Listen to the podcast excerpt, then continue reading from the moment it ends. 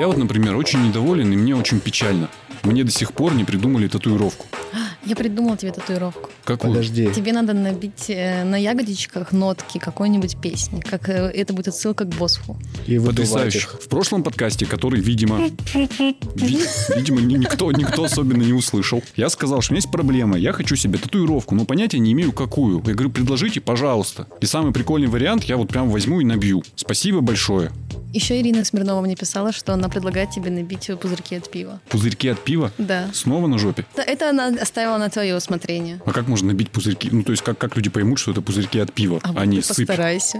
В смысле, люди поймут, у тебя татуировка на жопе. Ты что, показывать ее собрался? Ну вот, конечно, иначе какой смысл? Как вы, наверное, уже поняли, А, сейчас же вот это вот вся тягомотина еще. да, начинается подкаст Назовем 60 это вводной частью. Вводная часть. Начинается подкаст 66.ru. Дима, что происходит? Меня зовут Дима Шлыков, я главный редактор 66.ru. Сидит и ворчит растрепанный Артем Очеретин. Никакой я не растрепанный. Точнее, никуда я не ворчу. Никакой ты не Артем. Бессменный лидер всего, что здесь происходит, Влада Имщикова. А также... А также Ян Валерьевич Гравшин, который появится чуть позже. Это подкаст редакции 66.ru. Вне времени и пространства. Да, где мы рассказываем вам что-то интересненькое, произошедшее на этой неделе, но оставшееся за пределами главных хайповых новостей из ленты, повестки, из всех телеграммов страны. Сюжеты, истории, которые нам показались интересными, но мы подумали, что вы могли их по каким-то причинам пропустить. И мы вам их рассказываем, чтобы вы могли их послушать ушами, а не читать глазами. И больше не пропускали.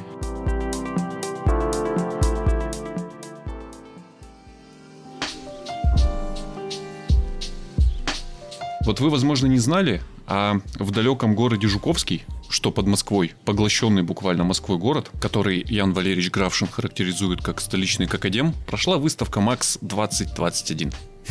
Проходит. Проходит до 25 числа. Это московский авиакосмический салон, Международный. международный на минуточку, куда э, всякие международные производители разных самолетов привозят свои самолеты и их показывают. Ничего в этом не понимаем вообще, во всяком случае я. Поэтому туда и полетел, собственно говоря, Ян Гравшин, который помимо того, что заместитель главного редактора 66.ru, это еще и человек, который, как мне кажется, в случае чего может управлять самолетом, в том числе Боингом. Да, ведь, Ян Валерьевич? Ну, я делаю вид только. Но Для пассажиров.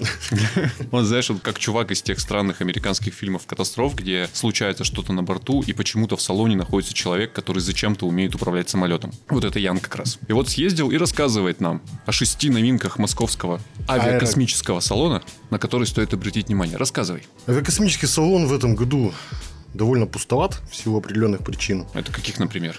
Ну, это прежде всего у нас одна причина, это ковид. Ну, слушай, в определенных ситуациях он же пропадает, исчезает этот ковид. Я скажу, что сложно удивлять авиасалону раз в два года чем-то новым. Потому что самолеты делаются долго, их долго доводят до ума и показывают. Новинок действительно 6, ну, на мой взгляд, на самом деле больше. Мы просто сейчас не упираемся во всякие там двигатели, вертолеты, прочую военную технику, Да. беспилотники. вот Да, давайте пласт. целиком. Наверное, главная премьера это все-таки российский наш МС-21310. МС-21 это самолет, который призван заменить, по крайней мере, в России самые распространенные иностранные самолеты Airbus A320 семейства и Boeing 737. И как он хорош? На мой взгляд, он хорош. Для меня и Суперджет хорош. Сухой который, над которым все смеются зачем-то. Над ним все смеются зачем-то, непонятно зачем, но его доведут до ума, и он будет нормально летать. А когда же, когда? Лет через 10, ну не суть. На прошлом авиасалоне в 2019 году показывали МС-21300, а на этом показали МС-21310. Потрясающие цифры. Потрясающие цифры. Шок МС-21310 отличается от МС-21300 На 10. отечественными двигателями. К этому очень долго шли. Всем хотелось заменить американские двигатели на нашем отечественном замещенном самолете нашими же православными российскими двигателями. Их сделали пермяки, очень долго их делали. Двигатель ПД-14. И, собственно, вот МС-21310 это самолет на наших отечественных двигателях. А он так и будет называться, я все хотел тебя спросить. Каждый раз, когда ты говоришь эти цифры, я думаю, а будет у него какое-то нормальное название? Я думаю, он будет называться МС-21300. Ну, просто надо же их как-то отличать сейчас. Ага. Но, с другой стороны, ситуация осложняется тем, что сама корпорация «Иркут», которая делает эти самолеты, она не собирается отказываться от американских двигателей, и просто на входе будут покупателям предлагать две комплектации с российскими двигателями и, собственно, с американскими. Ну так что случилась локальная революция, и сейчас э, рынок начнет двигаться к замене американских Боингов русскими самолетами с цифрами? Планируется, что так и будет, Но Но, во-первых, МС-21300 еще до конца не сертифицирован, по сути. Его серийное производство еще не началось, и этот процесс долгий, и, думаю, процесс тоже в ближайшее десятилетие. Потрясающе. Десятилетия. Ну, не десятилетие, ладно. Что Два, три, четыре года. Давай что-нибудь попроще, поближе к реальности. Вот Ну, мы же- воздушный внедорожник, например. О, Это вторая новинка из шести. да, ну для нас она главная, потому что делают его, ну не у нас, но наши, УЗГА. Уральский завод гражданской гражданской авиации э, выкатил свой Байкал. Самолет тоже очень странной судьбы. Я это в тексте не писал, но могу коротко рассказать. Дело в том, что этот самолет уже разработан. По заказу Минпромторга, опять же, разработал замену Ан-2. Этот самолет очень сложно называть сейчас, внимание, ТВС-2 ДТС. Да подожди, давай напомним сейчас, вот в этот момент нужно напомнить про Ан-2 на всякий случай, что Ан-2 это великий советский самолет внутренней авиации, Да, это великий советский который самолет взлетает с поля, садится на поле и может на возить дерево, коров. при, если необходимо.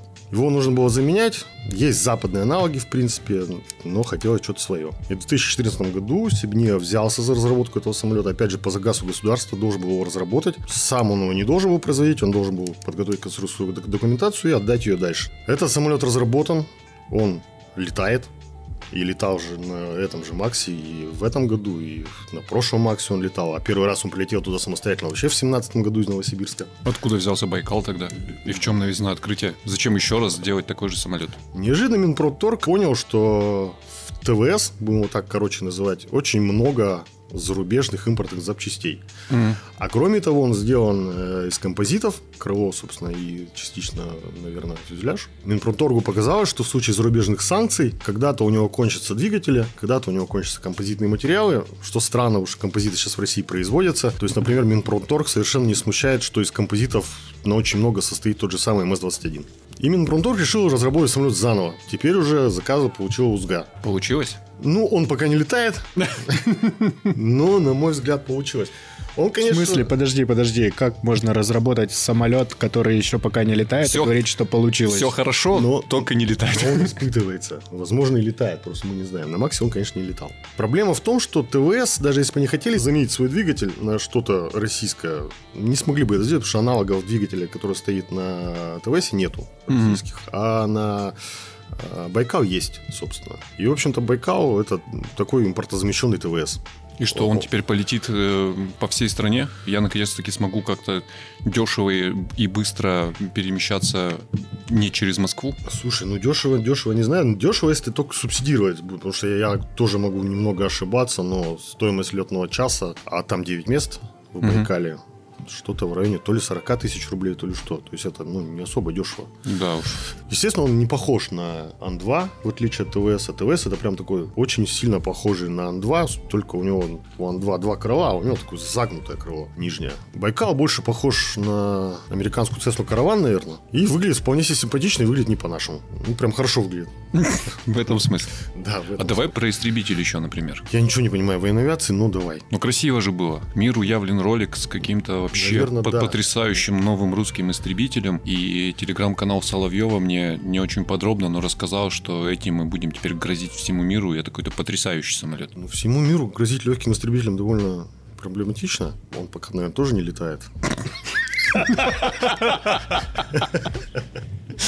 Ну, пусть никто не говорил, что он летает. Его презентовали и сейчас будут делать. Естественно, сама презентация на авиационе сорвалась. Почему? Потому что прилетел Владимир Владимирович Путин и все задержал. И пока Владимир Путин разъезжался, пока разъезжали все, вся его охрана и так далее, и так далее, у них было все так хорошо подготовлено. На 4 часа презентация, прекрасный сайт, прекрасная картинка, отчет времени, который завершился, стал на нуле, и ничего не произошло, потому что никого не пустили на эту презентацию, и в итоге ее провели для неизвестно кого, для какого-то узкого круга журналистов, которые аккредитовались через Ростех. Неважно, Вот. ты хотел сказать, почему Владимир Путин молодец. Потому что Владимир Путин изолировался от остальной выставки и тем самым никому не помешал. То есть выставка шла отдельно, а Владимиру Владимировичу Путину выделили небольшой участок у вот этого срамного ангара Ростеха, где стоял этот чекмейт.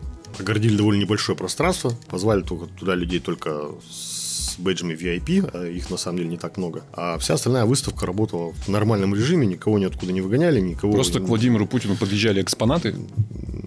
Потом Владимир отправлялись насколько я понимаю, вообще не осматривал основную композицию выставки, потому что вот он приехал, выступил перед узким кругом, зашел в ангар, где провел совещание, и потом уехал. Он Потому что посмотрел, чего он там не видел. ну, он посмотрел Байкал, потому что Байкал спрятали возле ну, в том самом э, огороженном пространстве. Ну, почему спрятали? Потому что его презентация была на следующий день. Мгм. И его место на выставке, соответственно, пустовало. Байкал, то есть он увидел.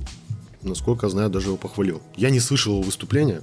И, по-моему, вообще никто не слышал, оно не транслировалось даже в пресс-центре. Как тебе там вообще? Мне сложно представить такую узкоспециализированную выставку, и что там люди вообще в принципе делают. Слушай, это прекрасная выставка для того, чтобы провести время, например, с детьми М. или самостоятельно. Ну, потому что там очень много самолетов и всего, всего, всего. Это огромный музей под открытым небом авиации военного назначения и всего прочего. Ну, то есть там есть чем заняться. Но чтобы обойти эти самолеты, не знаю, пройдет только день. Мгм. Если идти еще, соответственно, в закрытые помещения, ну, то есть к закрытым стендам, это, наверное, займет еще больше. Территория там огромная, Макс, это надо понимать, ну, ну, просто огромная. Ну, наверное, как академ.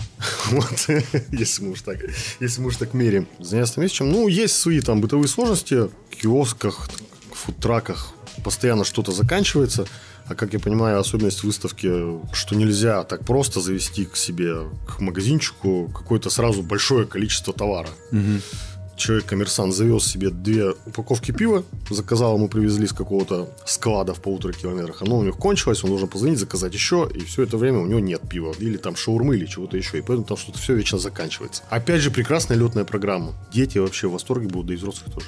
Ну, это же не совсем для детей выставка. Правильно Почему нет? Ну, для профессионалов. Для профессионалов, э, профессионалы сидят в своих закрытых ангарах, И всё и так примерно какие-то странные железки, э, в которых никто ничего не понимает. То, что под открытым небом, всем ясно и понятно. Вот самолет, вот летают стрижи. А гордость-то берет тебя за душу. Ну, давайте я скажу «да». Нет, Пусть нет, нет, нет, нет. Это как-то звучит неискренне. А можно я странный вопрос задам? А вот на этой авиакосмической выставке, кроме самолетов и авиашоу про космос-то есть что-нибудь? Есть, но почему-то я видел китайские стенды с ракетами. э, Красивые, наверное.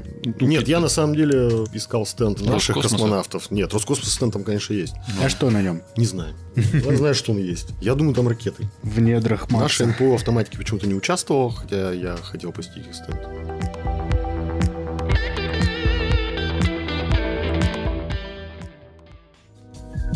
У меня совершенно неожиданно в ночи сломался ноутбук. Слава богу, после публикации текста я лег Сразу. спать. Потому что время было 3 часа ночи, а вставать надо было в 7. И утром благополучно забыл про этот сломанный ноутбук и взял его с собой на Макс. Естественно, вспомнил я о том, что у меня сломан ноутбук на моменте прохода через охранное оцепление, когда мне его попросили включить. Почувствовал себя странно в этот момент, потому что включить ноутбук при всем своем желании я не мог. И объяснить, что ты делаешь здесь со сломанным ноутбуком тоже. Да, и объяснить, что я делаю на велосалоне Макс со сломанным ноут- ноутбуком, зачем я туда принес, я тоже не мог. Я сначала пытался обмануть стражу и сказал, что он просто сел, но мне сказали, у вас же есть зарядка, вот у нас есть комнатка, подойдите к розеточке, включите, в чем проблема. Мне пришлось во всем сознаться, полицейский был очень удивлен и, естественно, спросил, а зачем я вообще привез на Макс сломанный ноутбук. Как можно ответить на этот вопрос вообще? Я абсолютно как-то среагировал на него злобно и сказал, что мне его выкинуть, он же стоит 100 тысяч рублей. Ну, типа, ничего, вы тут в Москве блинами известно, что вытираете. Тот как бы вполне мирно сказал, что вы, наверное, не местные, вы просто приехали, вам не было некуда его было девать. Я сказал, ну да, спасибо, что объяснили. Он говорит, отдавайте нам его, мы вам его вернем позже. Выдали мне все-таки расписку, какую-то странную бумажку без печати, без всего. Но по этой бумажке мне все-таки ноутбук в конце дня вернули. Твой? Мой Неплохо. но все так же не работающий, хотя могли бы починить.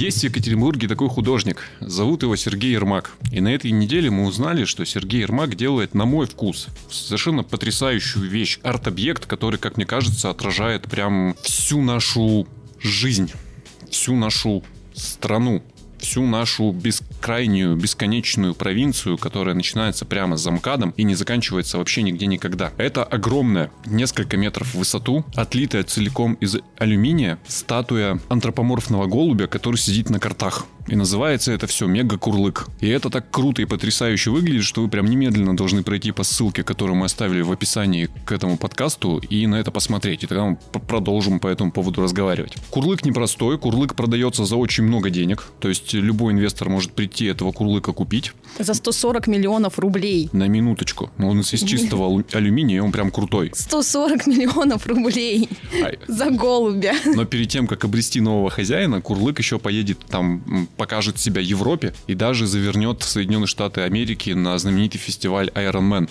Ну, такая в пустыне происходит такая штука, где все очень красиво, с огнем, и туда со всего мира привозят вот как раз такие монументальные арт-объекты. Правда, их потом обычно сжигают, но с курлыком так не получится. Кстати, полыхающий алюминиевый курлык, это было бы особенно круто. Ну, То есть, представляешь, на этом Iron Man все к чертям сгорело, и один курлык э, Выжил, блин, да. восстал из пепла чуть потрепанный. Почему-то с каким-то прищуром на меня Артем это же смотрит. железо. В смысле там все горит? До сих пор железо не горело. Burning Man, потому что... Burning Man, а не Iron Man, Да. потому что, потому что я тупой. А, Iron вот Man, почему. Iron Man, это когда взрослые мужики пытаются не умереть, Бегут, едут красиво. при этом бегут, едут и плывут. Да, Безумцы. Да, Burning Man это там, где все полыхает, и все очень похоже на фильм Mad Max. Вот туда поедет наш Курлык. Гениальная идея. Я не знаю, как людям в голову приходят такие гениальные идеи. Во-первых, он сначала, в принципе, придумал этих Курлыков, потому что он давно, я так понимаю, Да. продолжает эту тему. Они сначала были маленькие такие. Они у него разные есть на стикерах. Были вот даже около исторического сквера, там они сидели так- в этих гнездах, такие Да-да-да. головы. Да-да-да. Вот. И это, видимо, апофеоз Курлыка будет. Я не знаю, что ему потом делать после него, если честно. Продавать с сувенирами маленьких курлыков. А он это уже делает. Назови еще Где раз можно сумму. купить маленького 140 курлыка? миллионов. Еще раз. 140 миллионов. Вот как ты думаешь, после этого надо что-то еще делать с Курлыком? По-моему, достаточно. По-моему, Курлык как бы достиг апогея. А почему ты считаешь, что вот эта шняга огромная из алюминия такая гениальная? Ну, чего в ней гениального? Я не разбираюсь в искусстве, тем более в современном, но просто я на него смотрю и э, вижу в нем очень много всего разного, сочетающегося друг с другом. Во-первых, как правильно указывает автор, голубь — это символ мира, символ там свободы, символ еще кучи всего, но при этом этот голубь антропоморфный и капец какой русский, он сидит на картах. Ну да, такой чисто из Понимаешь? Магнитогорска приехал. Да, при этом он э, непроницаемо алюминиевый, от него там должны лучи солнца отражаться и превращать его во что-то такое монументальное. И это одновременно монументально, иронично и символично, я бы так сказал. Причем голубь это же такой прикольный символ, он в повестке, э, грубо говоря, общечеловеческой, это символ мира, символ свободы, а, но в контексте как бы нашей ежедневной жизни голубь это такой символ дворовой провинции, это такая летающая крыса. Да, символ грязи, вот этой болезни. Ну, не то, что грязь и болезнь. Он, с, Ну, одной, грязь, с, ну. с одной стороны, да, он не очень приятный такой, с другой стороны, что-то теплое, родное, что окружает нас каждый день. Мы их вот прям видим у помоек, здороваемся уже с ними через какое-то время. Нет, Я да. я нет. Я да, и даже пытаюсь давать им имена, чтобы запомнить. Ну, в смысле, чтобы различать их. Они да. прям тебе одинаковые прилетают всегда, каждый день. Ну, мои помойки, конечно, тусят одни и те же голуби. Их просто дофига. И, э, кроме всего прочего, это же еще коварный план. Я же создаю армию голубей. Ага. Создаю пока очень простым способом. Я беру с собой там какую-то еду, ну, например, семечки, начинаю их около помойки кормить, формирую там кворум, чтобы их стало много. Полк собирается голубей, грубо говоря. В этот момент я начинаю движение. Но я не просто так иду, а я эту еду, назовем ее семечками, за собой чуть-чуть подсыпаю. И в итоге я иду по утренней улице, а за мной идет армия голубей. По пятам. И ты идешь в плаще, и у тебя повязка из Наруто. Ну, это потом, такой, да, Типа, я Хакаге. Пок- Пока мы тренируемся, они, к сожалению, боятся людей и разлетаются, когда мы встречаем там условного противника. Армия исчезает. Кошку. Ар- Армия исчезает, ну, любого прохожего. Автомобиль, громкий звук, все что угодно. Ну, так, так себе армия. на Да, да, ну я только в начале, видишь, они там ко мне попривыкнут, э, поймут правила игры, потом я начну их как-то более там сложно дрессировать. Ну, типа, не- Энергетики начнешь подсыпать им. в идеале, да? Да, кстати, вполне возможно. Короче, голуби для меня это что-то очень важное. Была ситуация не так давно. Итальянский художник продал свою скульптуру, которая называется «Я есть», за меньшую сумму, конечно, гораздо. Там 15 тысяч евро, это типа, ну, миллион там с чем-то рублей. Вот. Но он- дело в том, что ее нет. Она невидимая.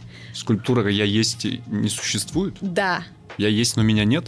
Ну, то есть она существует, типа, это он так решил показать всем, что вот, типа, сейчас такое время, что мы покупаем не материальный объект, да, мы ценим больше не материальные объекты, а идеи.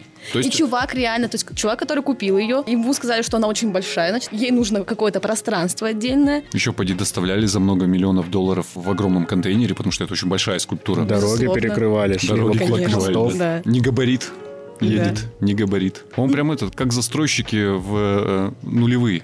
Продал кусок неба. Типа, Но они над, над котлованом продавали, а он просто кусок неба продал человеку. Передвижной. Передвижной, да. ну вот они просто должны были сказать, что это тоже все искусство современное, и их бы почитали до сих пор. Ну, курлык круче. Ну, потому что там алюминия дофига. Ну, в смысле, Его переплавить курлык материален. Всегда поражало, как у людей вот так вот мозг работает и устроен. Это ж э, надо вот прям сесть и догадаться. Я сделаю скульптуру, которая не будет существовать, и назову ее «Я есть». Да, прикольно. Все-таки, ну, блин, как ты это вообще придумал? А второй там чувак вообще в глухой уральской Сайберии сидит такой и думает, а я сделаю пятиметрового голубя с ногами и руками, и он будет сидеть на картах и состоять целиком из металла. Художники. Художники. Че с них взять?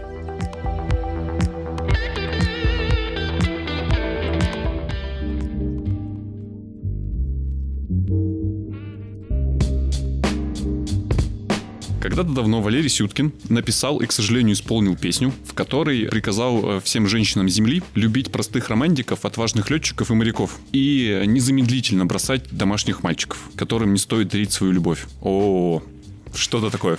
Не уверен, что цитирую правильно, но, скорее всего, дословно. Так вот, на этой неделе Екатерина Демина, журналист 66.ru, довольно подробно объяснила, почему Валерий Сюткин вообще нифига ни в одном глазу не прав. Потому что супергерои современности на самом деле это не простые романтики, отважные летчики и моряки, а это люди из сферы IT, в основном программисты. Супергерои нашего времени, люди супер востребованные вообще всеми, люди, у которых, как правило, когда они ищут работу, на них одних приходится там по 5-10 предложений от разных компаний, и спрос на них продолжает как-то неистово расти. По сути, в Екатеринбурге, например, сложилась ситуация, когда программисты просто кончились. Ну, их нет, их не хватает. Все в страшном там кадровом дефиците находятся. Несмотря на то, что программистам платят там от 100 до 500 тысяч рублей, в месяц вот этим вот простым домашним мальчикам, их все равно как бы не достает. Катя попыталась узнать, почему так происходит, и сложилось две интересные тенденции. Во-первых, оказалось, что теперь все вообще вокруг IT. И там хороший рекрутер, который занимается поиском, собственно говоря, IT-кадров, говорит о том, что рынок изменился. И даже если вы сейчас занимаетесь, грубо говоря, ноготочками и делаете э, депиляцию интимной зоны, вам все равно рано или поздно потребуется хорошее мобильное приложение, а значит нужен будет программист, который вам это хорошее мобильное приложение сделает. Если вы банк,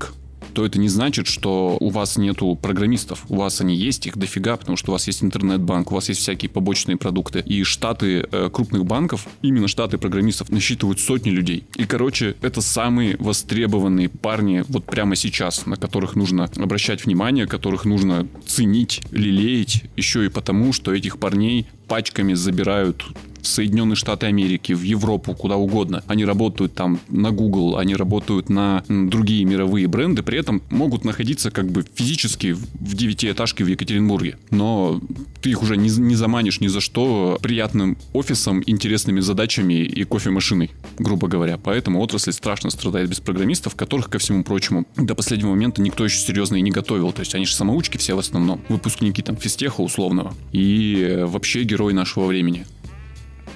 Не впечатлила тебя тема вообще, да? Как найти-то их? Кого? Ну, вот айтишников. Как решить эту проблему? Почему нужен айтишник для того, чтобы сделать приложуху? Почему, А кто тебе его- ее сделает? ну, есть конструктор сайтов, почему нет конструктора приложений?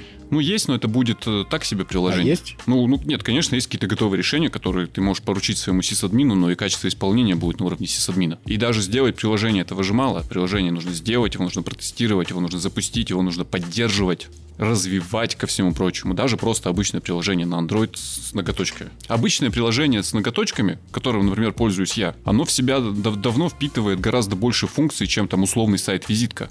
Там есть чат, Там есть автоматическая система оповещения тебя о том, что ты записан. К этому ко всему прикручен э, бот в WhatsApp, который с тобой общается. И это тоже робот. И за этим всем явно стоят не девочки с пилочками, а там сидит вот какой-то вот парень-программист или девушка-программист, который все это делает, и это теперь их окно в мир, как у любого другого бизнеса. Как только ты вырастаешь за пределы Инстаграма и понимаешь, что ты как бы крупнее, и тебе нужно конкурировать с другими ребятами, ты неизбежно приходишь к изготовлению какого-то там программерского продукта. Еду ли ты доставляешь, оказываешь банковские услуги, или, прости господи, машины ремонтируешь, тебе все равно потребуются программисты. Все теперь вокруг IT. А рынок отечественный оказался к этому э, не вполне готов, и ко всему прочему, кризис кадров еще сложился благодаря потрясающему курсу рубля. Ну, предложение от российских компаний не конкурентоспособно во многом потому, что mm-hmm. Google платит в долларах. И от этого возникают все иннополисы. Именно поэтому одна из, из самых крупных компаний в Екатеринбурге в этой сфере, СКБ Контур, строит у себя вот этот вот офис с фитнес-центром, собирается делать там целый городок со скалодромом, где прикольно и приятно жить. Потому что этих парней все хотят. Все хотят, чтобы они работали у них, и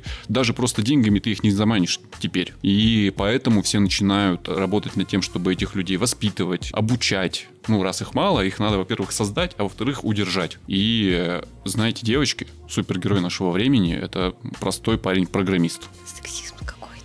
Да, омерзительный сексизм, который состоит в том, что, ко всему прочему, в этой сфере еще очень мало девушек до сих пор работает. И если они там работают, то они, как правило, там в дизайне, Не обязательно. в веб-дизайне. Нет, ну, конечно, там есть программисты, но, будем честны, в основном это пацаны. Ну, по крайней мере, да. Из тех, кого я знаю. Тихие, усильчивые, малозаметные в шумной компании пацаны. У меня вот сейчас просто друг как раз тоже он программист, и он сейчас в процессе переезда в Финляндию, потому что его позвали, ему готовы оплатить переезд, то есть там все вот эти вот расходы на транспорт, найти временное жилье, то есть пока там они не, не устроятся перевести его теперь уже жену, говорят, только приезжай к нам, пожалуйста. Давайте так, в описании к подкасту уже будет ссылка на этот материал. Безусловно. А кроме нее можно еще дать ссылку на приложение с ноготочками, которым пользуешься ты, Дима?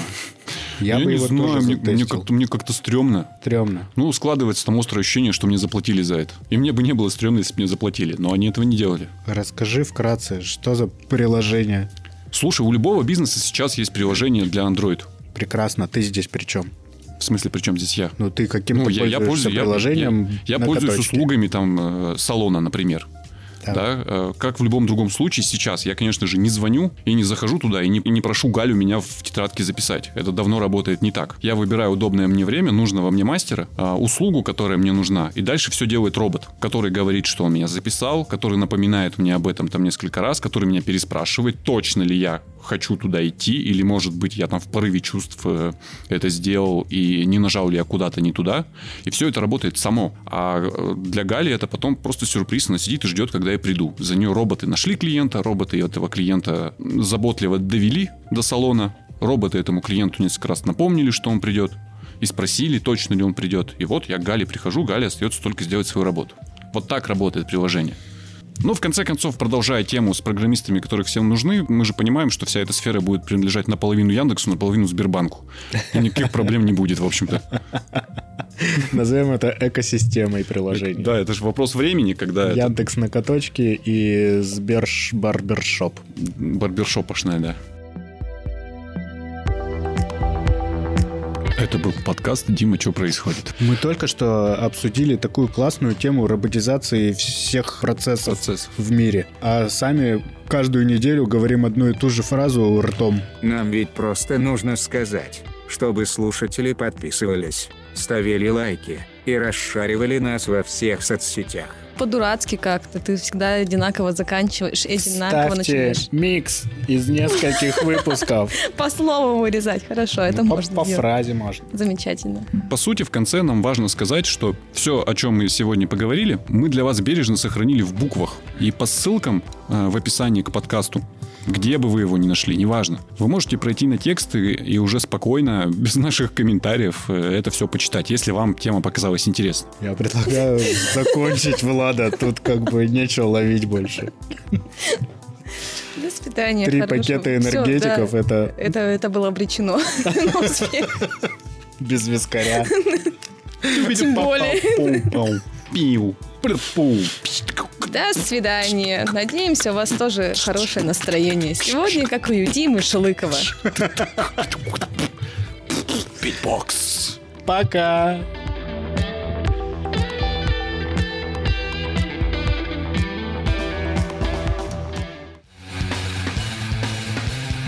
Wake up. Тиги, тиги, тиги, тиги, тиги. Тиги, тиги, тиги, тиги, тиги. Тиги, тиги, тиги, тиги, тиги. Варичу. Тиги, тиги, тиги, тиги, тиги. Варичу. Тиги, тиги, тиги, тиги, тиги. Больше ничего не знаю. Такая песня.